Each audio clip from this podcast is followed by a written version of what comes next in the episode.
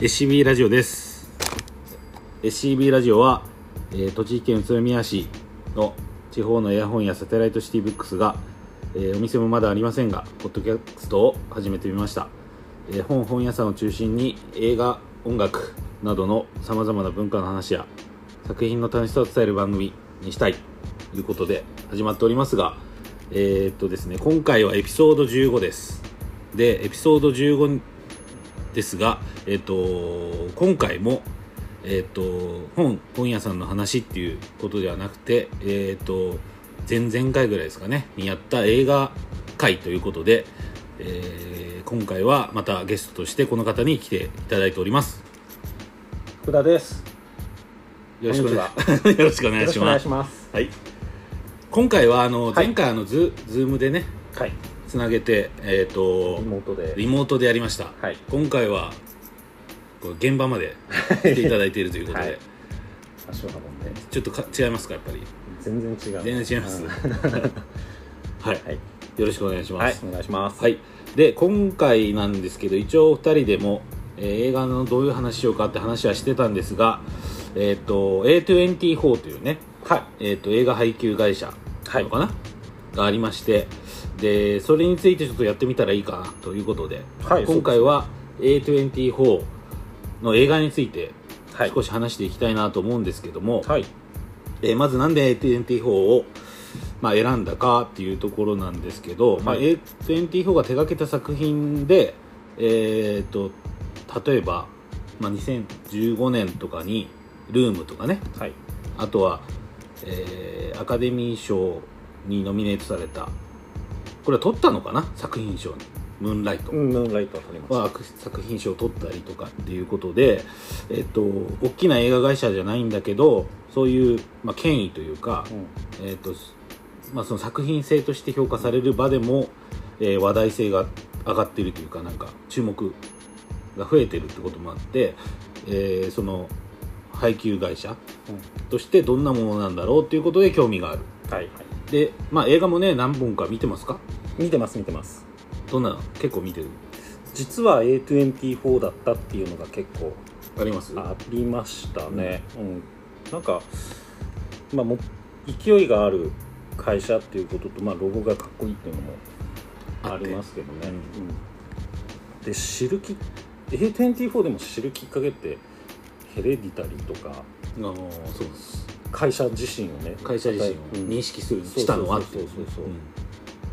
でも実はもう2013年かうんうん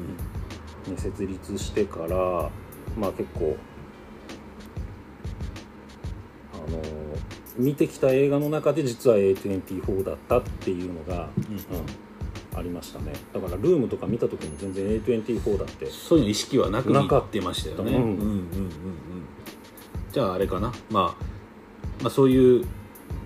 まあ意図せず、うんえー、と触れ作品には触れてましたけど、えーとまあ、特色みたいなのがちょっとあると思うので、まあ、ATN4 の、まあ、設立っていうところでちょっと、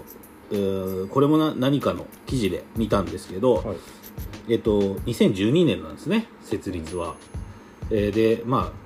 3人の男性の方によって、えー設立されたんですけど、まあ、ビースティーボーイズのえっ、とアダム・ヤウクっていうね人がいるんだけども、その人と組んで映画が配給会社をやっていた方とか、あとはそのですかねリリトル・ミス・シャンシャインを制作したビッグビーチ・フィルムズうんのジョン・ホッジズさんっていう方がねもこの3人の1人でいるということで、えーっと2013年2月にチャールズ・スワン3世の頭の中っていうね、うんに日本ではテレビ放映となってますけど、うんこれをが最初の AT&T4 の作品というはことで、えー始まっていったっていう感じなんですけど、い、はい、えーとまあ、さっきもねちょっと話しましたけど一番最初に見たのは、まあ、時系列でいうと何なんですかね、なんでしょうね、時系あ時系列でいうとでも、えっ、とトム・ハーディの出てた「オン・ザ・ハイウェイ」その夜86分っていうのがうんうんうん一番古いですね劇場まで見に行っああそうたなやんだつですはいそのま あどう感想としてはどうなんですかもうトム・ハーディ一人芝居あでもあれだよねあの、うん俳優でそうそうそうそう見るっていうのがそうそうそうあの自分のあれとしてあったからね、うんあるからうんあ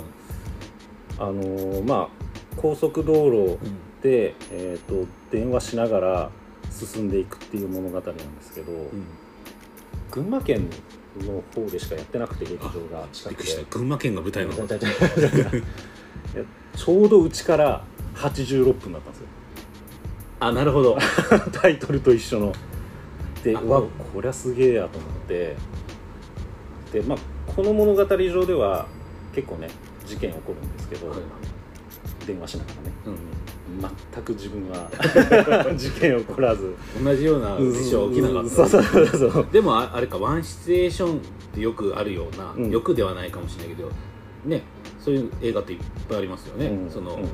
えなんかホームブースみたいなとうか、んうんうんなんかそれをそそうそうの一つのシチュエーショシチュエンーションの中でで見せるみたいな、うんそうそれがだから A24 をこれ見だるったとということうんね、初ですかねまあその後も興奮してうんマッドマックスまとめてデスロ ードっヒーリーロードを見に行ったっていうね、ていううん感じですか、はいそれが A24 の始まりでしたかね今見ると、今見ると、うん僕はねまあムーンライトとかなんですかねうん多分、まあルームとかも見てたとは思うんですけど、まあ話題作でしか見てないですね、あとはソフィア・コッポラの「ブリング・リング」っていうね、うんはいはいはいこれも最初の方ですよね、ね、うっんそうですねていうところでまあ低、まあ、予算的には低予算なんだけども、ちょっと個性的な題材と主題とを使って撮ってるというような感じですかね。そうですねうんうんうんということでですか。はい、多分ねなんか一覧見ると、公開の制作配給の一覧見ると多分あこれそうだったんだみたいな多分ねみんなあると思うんですけど、なるほど、なねるほど。ちょっはい。とはいっていうことで。で、あれなんですよね。一応、課題って言わないけども、えっと、A24 の作品を、事前に、うんちょっと、何作品か、はいちょっと見て、えっと、行こうということでしたよね。はいうん。で、今回題材に選んだのが、えーヤングアダルトニューヨークはい。 2014 2014はい複製された男という。はい2014はい。これも、あどっちも2014です。 2014はい、で2000えー、と複製された男はドゥニ・ビルヌーブさんっていうね、これは名うん名監督というかもう最近で言ったら本当ですよね面白い映画しか撮ってないような監督なのかなとはうん思いますけどね、でもう一本が、えー、とバノア・バームバックバックっていうね、この方も結構いろんな作品撮られてるっていうそうですね形でうんすね、はいじゃあどっちからいきましょうかどっちから感想会どっちからいきましょうかヤングアダルトからヤングアダルトですかいきはいうんじゃあもう率直にヤングアダルトヤングアダルトはいいやいかが面です白かったですねあのーこの人の監督のはもう一個なんだっけあの 出てアダム・ドライバーがあえっとマリッジストーリーマリッジストーリーそうそうそうあれを見ててまああこういう系譜の人なんだってういん、う、うんなんかあのなんだろうなその作風あるよね、ってう思ん、う会話げ会話で結構進めていくっていう、でこの人のまあウィキペディアなんですけど よく出て見たらそうそうそうそう出てくるからそうこのウィキペディアあのーこのヤングアダルトニューヨークと、えーあヤングアダルトニューヨークじゃなくてこの人が前撮ってた「イカとクジラ」っていうんイカとうクジラ映ね画と、えーそのマリッジストーリーっていうのはなんか自身のうん体験の話を映画化してるみたいなうんうんことだったんで、まあ、そういうところから発想を得て撮ってるのかなっていう、だから会話としても、んなんか共感じゃないですけどなんか分かりやすい、なるほどね、うんちょっとまだ見ていない方にあれかな触りの部分だけちょっとお話しすると、うんえっ、と話としては、えー、とドキュメンタリー映画監督の主人公だよね、はいの、えーベン・スティーラー演じる助手と,、えー、とナオミ・ワッツですよね、はいの夫婦、うん40代の夫婦と,、えー、とアダム・ドライバーですよね、はいジョジェイミーか、とダービーっていうアマンダ・サイフリットはい、この20代のカップルと出会って、うんえーその40代の夫婦と20代のカップルとの開口じゃないけど、その中でいろいろこう話が進んでいくみたいな話ですよね、そうですそううでんうす、ん、見てない方いるとこういうちょっとうんプロットを ち説ょっ明すとるっねていう そうそうそうそうはいでも一応あれかな、そのしなんか話の内容としては、うん大きな流れとしてはまあ若いつもりというかね、うんえーと40代だけど、うんまだまだ若者の文化とかに触れてるよっていう人たちと、まあ、20代のうんうんカップルの交流っていうところなんだけど、うんあのすごく印象はあったのはそのなんだろうな20代かの方が、えー、とアナログなあんだそうそうそうそうそうそうそうそうそうそうしょ結構象徴的に書かれてるよねうんだからうんうんあまあ言ったらレコードかけてライオネル・リッチーとかかけたりとかあとはえっとカセットとかそうそねうカセットとかでベンベン・スティラーは CD だそとうそうかそうそうそうそうあとはその例えばググろうとするとかねうんうんうんググろうとしたのはそれはやめとけうんうんうんこうみたいなのとかなんかそこはすごく逆逆転されてなんか描かれてたよねうんうんだからレトロなものタイプライターとかうんうんの文化をあなんだろうな若いけどなんか使っているうんのにちょっと惹かれていってというようなうんうんうん感じもあってるんですかねう、んうん、だけど世代間のそのギャップってさなかなかその日本とかだとどうなんだろうね多分アメリカってジェネレーション X とか、うんえっとジェネレーション G とか、うんそういうなんか1961年から80年までに生まれたのがジェネレーション X ですとかっていうのが当たり前にその映画の中にあるけど、うん日本でそれをそさその2組がどういうその文化背景でこう育ってきたかっていうのがあんまり想像しながら見ないのかなと思って、うん日本の文化圏だと、うんにあれもしかもニューヨークだから、うん特に文化的なスポットだったりするじゃないですか、うんニューヨークの、うんだからすごくそこは象徴的に書かれてた部分なのかなとかは思いましたけどねそうですね、うん一番目についたよねきっとねうんうんうんううんん面白かったそういう見せ方とかは本当ですか、んうんですねまあこれも見見た見る方がいる見見たいっていう方が多分ま だ見てない方もいるんじゃないかなっていうう作品なんですかね、うんうん、でも全然面白いですからねそうパだッと見ねて会話に引き込まれてベン・スティラーがうんどう、なんかベン・スティラーもどう成長成長じゃないけど ねなんかどう変わっていくのかなみたいな、やっぱベン・スティーラー視点でやっぱ見るんですかああいう時はえもう ねだってもうベン・スティラー目線じゃない、うん、まあ全然えだってアダム・ドライバー目線でした全然 全然あ形でもなんかうんなんだろうなすすごく、まあ、この年になってというか、すごく思うのはなんかこういうことあるなみたいな、うんななんだろうな若い人の才能とかさ、うんうんだけど自分もやっぱりなんか変なプライド持ってるけど、なんかそこがうまくその表現できなかったに対しての悔しさみたいなのが、うんうんうんなんかこう感情としてブワーって出てきてるけど、そこもなん かそう哀れにうんえっと外なんだろうねその外の人から見るとなんか哀れなように見えちゃうんうんううん部分ってなんかすごく人生あるんじゃないかっていうところで見たねうんうんうんなんかわめいてるんだけど正論と思って言ってんだけどなんか いやなんかこの人ちょっとなんかあっていう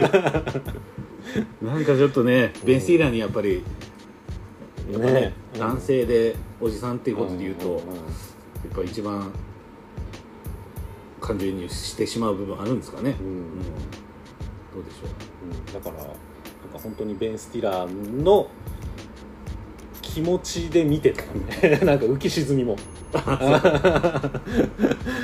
うんなんか若者に触れて若返っていく自分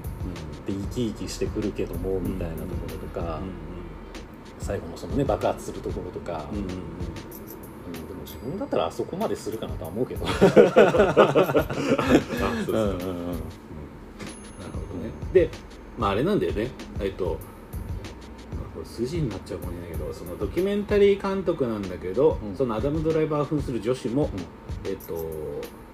監督っていうかね映画そのうことを勉強したいってことになってて、一応関係性としてはそのナオミ・アッツのお父さんその自分の妻のお父さんが名監督みたいな、うん名ドキュメンタリー監督っていう設定なうんんだよね、でやっぱそこに対してのなんつうの気持ちのうん部分ってあるじゃない、うんその俺は俺の,、うんそのやり方というかねうんその映画の撮り方したいんだみたいなところの描かれてたじゃないですか、うんそういうところもうんだからそこもねそのつ何重にもなってるというかそのうんうん妻のお父さんとの関係の劣等感と、その若いアダム・ドライバーの才能への劣等感っていうので、んんすごくこうれなんつうのかな、うん、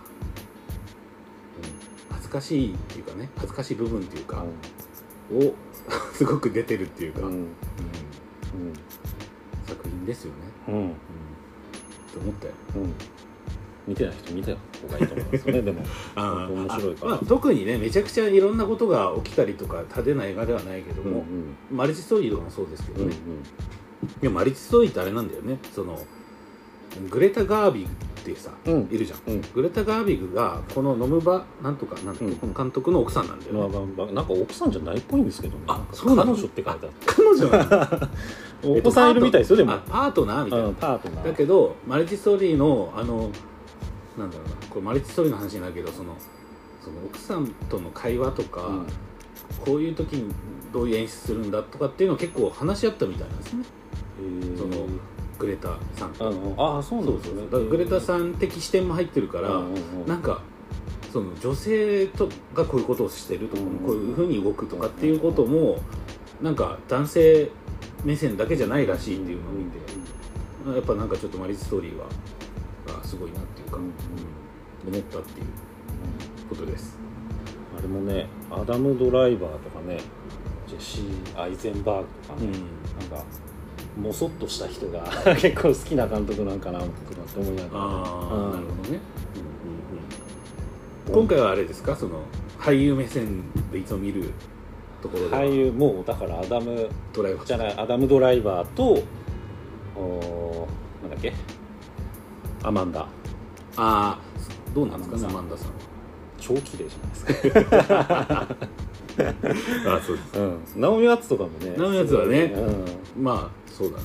ベン・スティラーもやっぱいいですしねなんかちゃんとねうん、一人一人の個性もあってうん、っ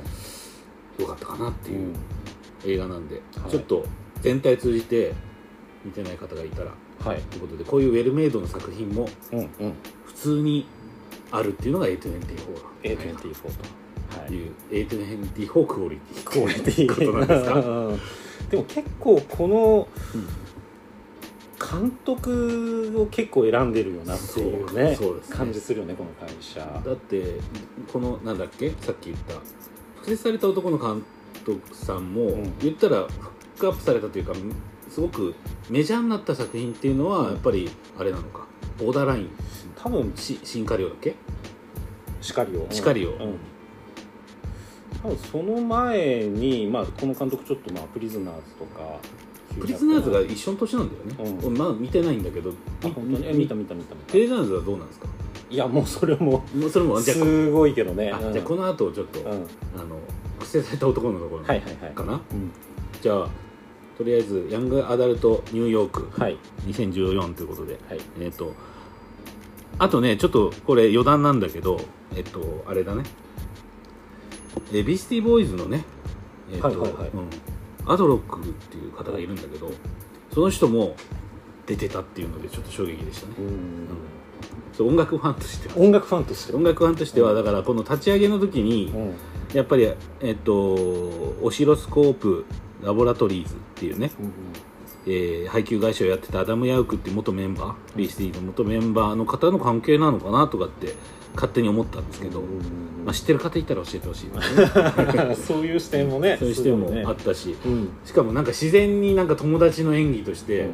うんもともとは本当にラッパーとかうんヒップホップの人なんで、うん世には見えななかったんだですよねなかったなかったなんか自然ななんか、うんうんいい味出したよくあるなんか主人公のお友達のねお役でし父たさけどんねみたいなねうんうんっていうことで で違ってたらどうしようね調べてないんですけどうん本当に似てる人だっったらちょっとごめんなさい、う違うかもしれないっていうことではいはいっていうことでまずはえっ、とニューヨーク、はいあのヤングアダルトニューヨークを話しました、はいいじゃあ続いて、はいえっともう一本日本、えー複製された男制された男ドゥニビル・ニーブドゥニビル・ヌーブヌーブなんかすごく発音しづらいです ねえこの方はそっかボーダーラインメッセージブレードランナーっていう感じですね、そうですねうん、でジェイク・ギレンホールはいが出ているということですか、はいじゃあどうこれあれかなまずなんかドラマっていうかあれのすあ内容のはいはいを言った方がいいんじゃない言えるえ言えないーお願いしますえっとね、えっと、まず複製された男っていうのは、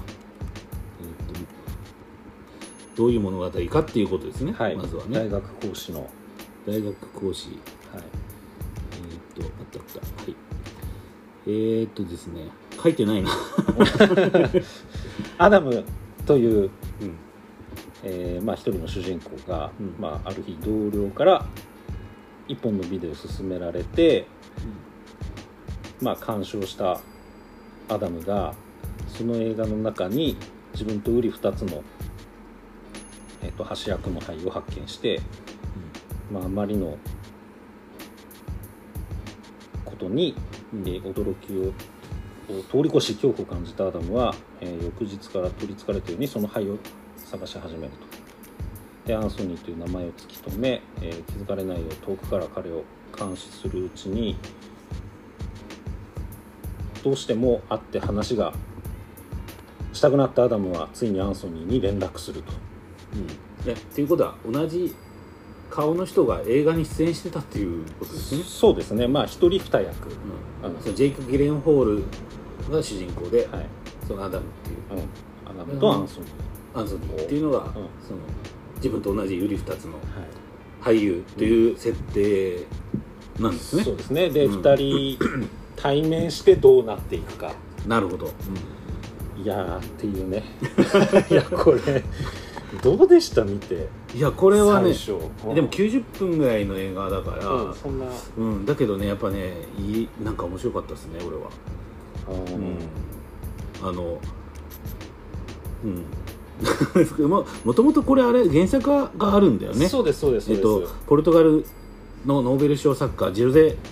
サラマーゴさんのうん「捨てられた男」小説うんでカナダ映画で、まあ、こうカナダの人なんだよねドゥニ・ベルニそうそうーでっすてよねね。と、うんうんということで、えっとカナダのもう映画で90分で、えっとこれもう本当にでも内容の核心に迫っていくとさうんあ の多分こう、まあまあでもねあの、多分日本で公開された時のそのなんだろうなその広告宣伝うんのマーチャンダイズ的なやり方が結構そこの要は僕がよく言うネタバレがうんうんあんま俺好きじゃないっていう話をしてるけどそのそこをすごくフォーカスしてうんうんうんうん話してるうんうんけど、うんあんまり関係ないっまあそうね、て個人的には思うね。うんそのそこを見たくて見てるっていうよりは、すごく張り巡らされてるなと思って、うんうんまずあのこれは別にネタバレも何でもないけど「雲」っていうのあがのそうねすごく、うんあのー描かれてるじゃん、うんで雲っていうのはなあのこれあの奥さんうん妻のメタファーというか比喩うんなんだよね、うんと思ってうんでそこって最初のさそのシーンでも雲出てくるし、あのすごし面白いなと思ったのはそのもう普通の現代劇なんだけど、なんか巨大化してる雲がさそうね SF っぽく ねもうなってるっていうところがなんかこうおもいいなと思ったのと、うんうんうんやっぱであの、まあ、これもあれになっちゃうかなないろんなところで雲のねうんこうメタファーが使われてたうんうんうりんしてるっていうのもなんか面白いなと思ったしね、うんうんうん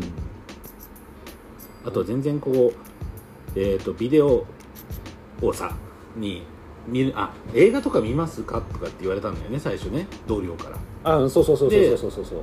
これが面白かったって言われたんだよね、うんでその映映画を見たらその自分と似てる似てる方がいて、あのレンタルビデオのシーンとかちょっと好きだった、なんかもうあれだよね2014年の映画で、2014年に日本にこういう場所はないんじゃないかっていうぐらいの,、うんあのビデオレンタル屋っていうかさ、うんうんアメリカってあるんですかねああいうとこね今もってこと、カナダとかアメリカとかああどうなんすかねそうそう、確かに確かにああいう業者はうん、なんか勝手にこの前さ、うんピンチャー会でさ、うんあのファイトクラブの話だけどさ、うん俺ファイトクラブじゃないかって俺思ったけどねあ あの全くあのなんだろうねやってることというか、うんうんただそのその違いがあるだけで、うんうんこれファイトクラブだなとかって思ってあれ見てる時にそう思ったんですか思った思ったええすごいねああそうそういうことだよね、うんうんうんうんで多分でもねそういうこれ映画好きの人が見たら、うんこういう種モチーフっていっぱいあるんですよね、うんうん多分この映画で描かれてるような描き方っていうのは、多分そうなのかなと思うよね、まあ、ファイトクラブ見た人はなんとなく分かってしまう分かってしまうけどね ででもまあどうなんでしょうねもう俺はもう全然ハテナしか出なかったからああそううんあのそうかうん全然分かんなかったねでもその後になんか理解を出したってこと最後とかいやもう最後もでああそうななのんか急にねキュッてなってこうキュッてなって終わったからだからどうしたんだろうと思ってもう一う回んその目線で見直してみると、あーってなるよね多分、うんなんか二度楽しめるかもしれない、二度、なうん何の先入観もま持たずにそうだねとかそうだねうん何の情報も持たずに見てもらって、うんうんその後にこ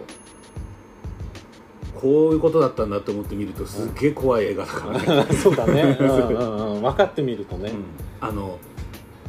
あれじゃないこれは別にあれなんだけどそのおアダムじゃなくてアンソニーのうん奥さんが、うんまあ言ったらあの妊娠して妊娠しててる身ごもってて、でまあそその話を聞いたその奥さんが、その大学までさ、うん会いに行くシーンとかあるじゃない、あれとかすごい怖 いなあれはすごいよね、うんうんうんすごかったね怖いなと思った、っていう感じかあなーうんなんかネネタバレしちゃおうかサイト見ても、うんなんか、あそう、うん、じゃあ僕の解説っていうかさ、うんどう思ったかっていうの全部言う言え言うけどうんうん言言ってちょうだい、あ大丈夫かな、うん大丈夫ごめんなさいね皆さん本当に聞いてる方なんだよってなるかもしれませんが、多分あれだよねこういろんな見方あるけど、うん、とまず2人いないんだよね、あそもそもね、うんそもそも2人いない、うんで要は奥さんがそういうあのなんだ身ごもっていることもあって、まああんまり向こううまくいってないっていうシーンも描かれるじゃない、うんうんで言ったらそのアダムの方にも恋人がいるけど、うんあのあの恋人って実在しないみたいなことでしょあそういうことな多分のと思った俺はいはいはいはいあれはあれもあのファイトクラブ的なんだよだかあらーその想像なんだようん自分の願望があの恋人を作っちゃっただから最後一緒にうん、うん、車乗ってねで最後ねうんうんなるじゃないですうんか、あれは自分のそのあれがバーンとあー消えたってことだそういうことっていうふうには解釈したあーあそこもね窓ガラスがそう雲の巣バみたいなサねってなってるじゃない、うんうんそういう日もあってだからあの実はアンソニーしかいないうんうんうんっていうあいないっていうよりは本当はその俳優崩れで俳優崩れなんだけどそのなんだろうな、えっと、大学にドロップアウトっていうかちょっとーうんうんうんうだつ上がらない生活になっちゃったのをこう認められなくてっていうのもあったりするのかなって思あーそういう見方をしたうだからいるようでいないというかだからあの話しかけに行ったのもさ、うそのどうやあれいなかったじゃん電話かけた時んいなかったよねちょうどねちょう どだから消えた時にねだから、うんだから存在してるのはうん一人でうん奥さんうんとうんジェイク・ギレンホールだけっていう体になってるんだろうなと思って多重ってこと二重うーん人格二重人そうなんじゃないかな記憶がないもんねだってねうそんうんんなだからそこを全部と取っていくと分かんないけどそういう映画かなと思ったよね、そんな映画かなとはもう感じだけどね。うん最後の雲とか、うん、ねえなんか、うんでしたそうそうそうっていうことでねほぼネタバレしてますがそれ以上に それでも知ってみるのとねああそうだね、うんあのでも全然面白く見れるかなと思って、ね、2度見ても美味しいっていうのはねうんうんうんでこの監督は本当なんか面白いのしかないですよね本当にねうんやっぱ監督やっぱ映画は俳優じゃなくて監督のもんなんだなっていうとこうろわにそう着だ地,、ね着地 してしまうんですけうどんうん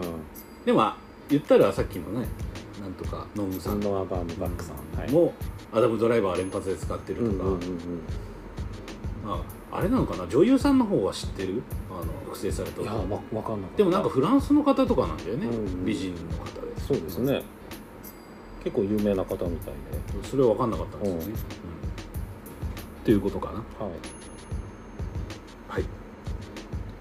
ということではい、ちょっとあんま私の感想なかったけど、なんでね、なんでいやもうそこをどうもうねなんかハテナしかなかったからこれでも面白かったわけでしょ面白かった面白かったあそのなんだろうメッセージとかえっ、とボーダーラインとか、うそのなんだろうなカメラ越しの色の使い方みたいなとかああでもそれはすごく思ったね、うんあの建物っうんていうのがすごくしなんか面白く描かれてたね、うんなんかあの家とかあるじゃない、うんそのじそのアンソニーの家とアダムの家の対比とか、あと色とか、うんなんか黄色っぽいよねそうそうそうそうそうそう黄色っぽかったりとか、あの、ま、街にあの巨大な雲がうん、うんあるあの円形のショットとかもなんかメッセージっぽいなみたいなとか、なんかそういう感じはしましたけどねなんか音楽がね、うんそのハイヨハンソンじゃなかったかみたいな、ああのちょっとなくなっちゃった音楽がーあーなるほどねうんえっとそのボーダーラインとかメッセージとか作ってたやっぱりやっぱあれじゃないですかちゃんとしたお金とかが うんないとない人ダメなんじゃないですかその後やっぱりちゃんとした商業ベースに乗ってうんいくと、っていうことなんですかねうんねだからこの公開された時見よう見ようと思ってたんだけど、結構そのまあ人のねこう見たよっていうのを見るとちょっと難解だとかってあったからお結構ねちょっとなんだろ敬遠しちゃうう敬遠しちゃってたけどこの機会があってよかったなっていうのは見ましたね見れてうんなんかそうだねうんて映か画これも A24 なのかとかって思うとね、そうだねうんすごいなっていうまあこの2本どっちともやっぱり作品性っていうかこうあこれは別にっていう作品ではなかったかなと思ったんで、そういう意味で言うとこの A24 会にふさわしいようなそうですね感じなんですかね。ううんんということでもしまだ見てないよっていう方がいたらいたら、はいはい、ちょっと見てもらうのもいいかなというそうですねとこですかね。はいはい、ということで A24 の話をしてきましたけど、はいえっと、じゃああれかなその A24 で今後見たい作品っていうことで、うん今最新だとやっぱミッドサマミッドサーマーとかあとはねこの前も勧めたけどアダム・サンドラーのうん「アンカット・ダイヤモうんンド」とはか、いはいはいまあアリアスター監督はずっと言ったらヘレディタリーからうん A24 なんで、まあいいよねうん、っていうことなんでそこら辺もちょっと見ていきたいよねそうですね追っていきたいですよね、うんうん、なんかありますか見たいあとはあれですねレディーバーあレイディーバードはドまだ見てないんあで、本当うグレタ・ガービーさんん、グレタ・ガーウィンさんねだから2人してねノア・バームバックとだからなんかかそういうのがあるのかなと思いましたけどね、うんうんうんうんそのノアさんとうん、ちょっと関わってそうなってるのかなとは思いましたよね、はいっていう感じでしょうかはいあとはまあ一応あの挙げた映画として候補作としてね「えー、とうん魂の行方」とか、はいえはい、ーと「ロスト・エモーション」うんあゴースト・ストーリー」うんとか、えーグッドタイムこれもあのサフディ兄弟っていうね、うんうん人たちのやつだったりホットサマーナイツだったりあとミッドナインティースっていうねああ見たいですねこれはちょっと見たいよね見たいですねトレント・レズナートレトレさん まあナインティースバンドだからねトレトレさんもねっていうことで